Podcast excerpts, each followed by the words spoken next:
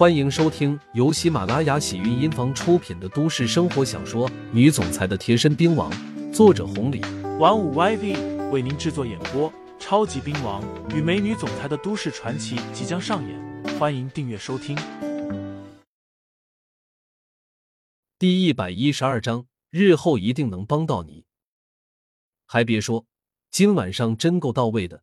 崔二姐请客的地方，直接安排在了滨江市的一家五星级大酒店。几十人，这一晚上没个头十万都下不来。不过，对于毛一凡这些富二代来说，根本不算啥。可是那些服务员、公主还有保安就不一样了，长这么大还是第一次来这种地方呢。先不说门口的豪车，就是店里面的装修。都让他们跟刘姥姥进了大观园似的，哪里都看着新鲜。来之前，崔二姐已经安排订好了桌子，几十人进去之后，直接安排在包间。安排的时候，大家也很自觉，根据自己的身份排在了不同的包间。安排好了之后，七爷借故出去上个卫生间，直接给方中莲打了一个电话。方中莲已经查到了小薇的下落。正在找方青书呢，打算一块过来拜访一下刘牧阳。方青书像是看着陌生人一样的看着这个五舅，完全不知道发生了啥事。之前说刘牧阳的时候，方中莲死活不肯，还说话嘲讽。可是现在这态度完全一百八十度的大转弯啊！不管怎么样，这是好事。接到电话的时候，两个人正下楼呢。方中莲问道。老七，怎么了？是不是江南会那边出了什么事情？五爷，不是的。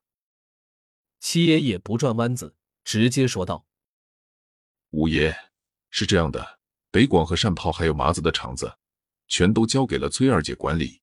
崔二姐就是念旧的老板，刘大师的二姐，今天晚上拉着我们过来庆祝呢。哎，就在春望楼，所以我就打电话给您老了。五爷，你看。”春望楼那是自己的地盘啊！刘牧阳去那里庆祝了，这对于方中莲来说，这是天大的好事啊！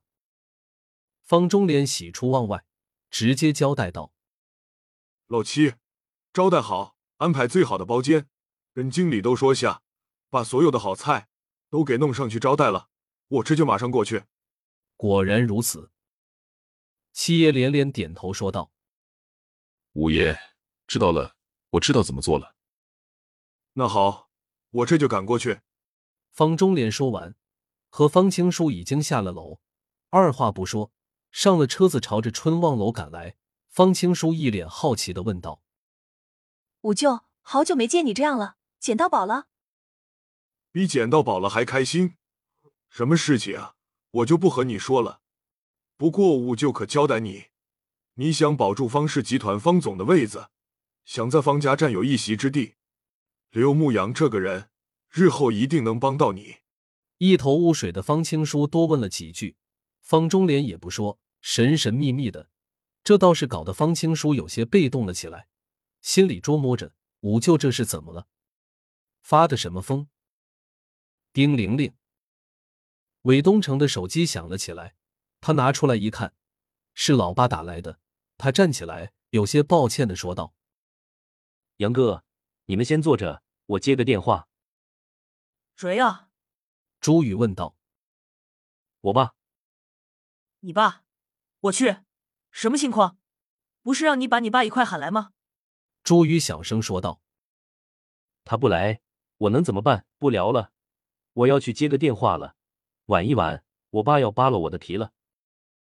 韦东城说完，朝着外面跑去，才刚刚到了楼道口。接通了电话，里面传来了伟爸的咆哮声：“你个兔崽子，这么晚了还不回来？都特马几点了？你是打算给你老子这点家产给败完是吧？”“爸，哪个？你听我说。”“狗屁！我听你说什么？听你说你在学校把妹子，还是在酒吧当兼职？你个没出息的货！我不管你现在在什么地方，我给你十五分钟的时间，给我赶到春望楼来。”我给你介绍几个人认识认识，这都是我的大客户。懈怠了，我打断你的腿。啊，这个，爸，我就在春望楼啊。放你娘的狗屁！春望楼也是你能去的地方，给你十五分钟时间，赶紧给我赶过来。三零二包见。嘟嘟嘟，听着手机里面的忙音，韦东城哭笑不得。韦东城和朱宇是从小玩大的兄弟，两家什么情况，朱宇最清楚不过。现在看到韦东城在外面打电话，脸色变化了好几次。朱宇凑出来问道：“咋了？又被你爸骂了？”听众朋友们，本集已播讲完毕，欢迎订阅专辑，投喂月票支持我，我们下期再见。